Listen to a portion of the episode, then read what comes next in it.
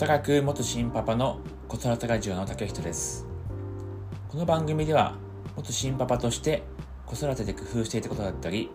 今フリーランスとしてやっている物販日々のモチベーションの高め方についてお送りしていきます。はい。木曜日はですね、えー、私がやっている物販のことについてお話をしています。今日はですね、えー、オンラインこそ相手を大事にという内容でお話をしていきます。えー、オンラインでですね、えー、こうビジネスをしていくと、まあ、例えば僕で言うと結構外注さんとやり取りする機会があるんですけども、えー、その場合ですね、気をつけているのが、やっぱりちょっと向こうに対して、なんだろうな、その、冷たい感じにならないようにするってことを気をつけています。例えばなんですけども、えー、まあ、なんか文章を送るときに、まあ、点とか丸とかだけだと結構、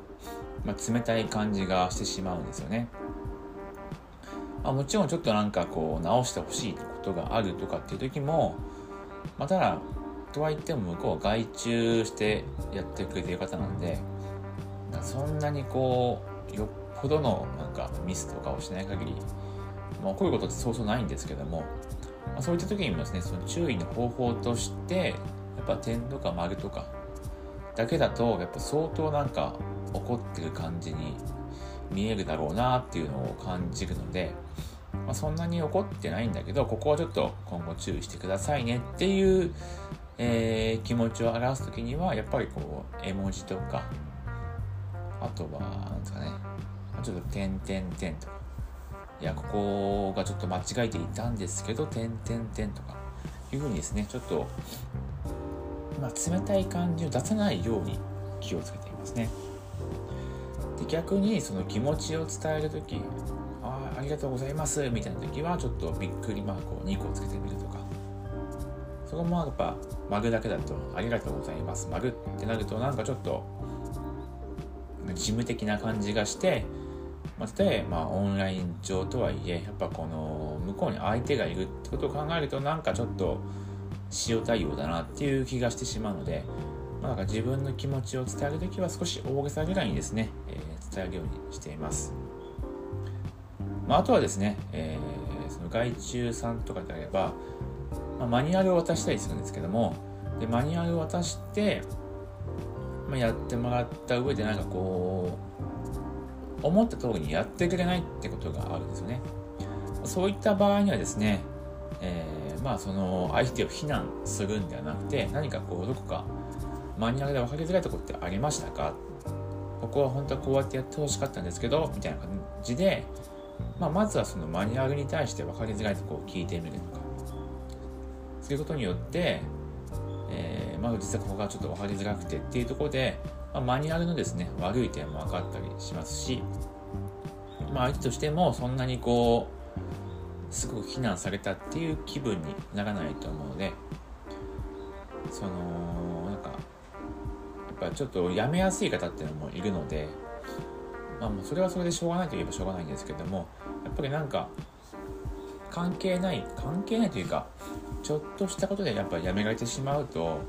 また次の人を探すのも大変ですし、まあ、その今までのねあのやってもらってた時間のその成長をしてきてる分っていうのもあるのでやっぱすぐにですね、えー、やめられてしまうのはこっちも困ります。で特に相手がやっぱりそうですねすぐにやめられてしまうと困りますよね。また育てるのに一からってなるとく時間がかかりますしまああんまりお互いにとって良くないなとは思うので本当によっぽどのミスをしなければ、まあ、まずはやっぱりその課題に向けてどう解決していこうかっていうのを一緒に考えていくようなスタンスがいいかなと思いますね。でそれを聞いた上でその分かりづらい点がもしあったとしたらじゃあそれはなんか文章だけで伝えるんじゃなくてじゃあちょっと動画にしてみますので、これでちょっと確認してみてくださいとかですね。じゃあわからないんであれば、一旦ちょっと、ズームとかで、まあ、ビデオ通話でちょっと解決に向けて、いけたらなっていうふうに提案してみるとかま。そうやってですね、あのまあ、気を配ってあげて、まあ、こっちが依頼してるんだからこうだろうとかっていうふうに、あの上から押し付けるんではなくてやっぱりま協力して、あのいい関係構築しながらやっていくために、まあ、そういった相手への気持ちへの配慮とか、まあ、あの冷たい感じさせないようになるべく大げさにですね、あの文章にやり取りをしたりとかっていうところを工夫することによって、えー、まあ、オンライン上でもですね、えー、まあ、いい関係っていうのが築けるんじゃないかなと思っております。はい、僕はですね、新しい未来を作るという理念のもと、現状を変えていい未来を生きる人を育てるための情報を発信しています。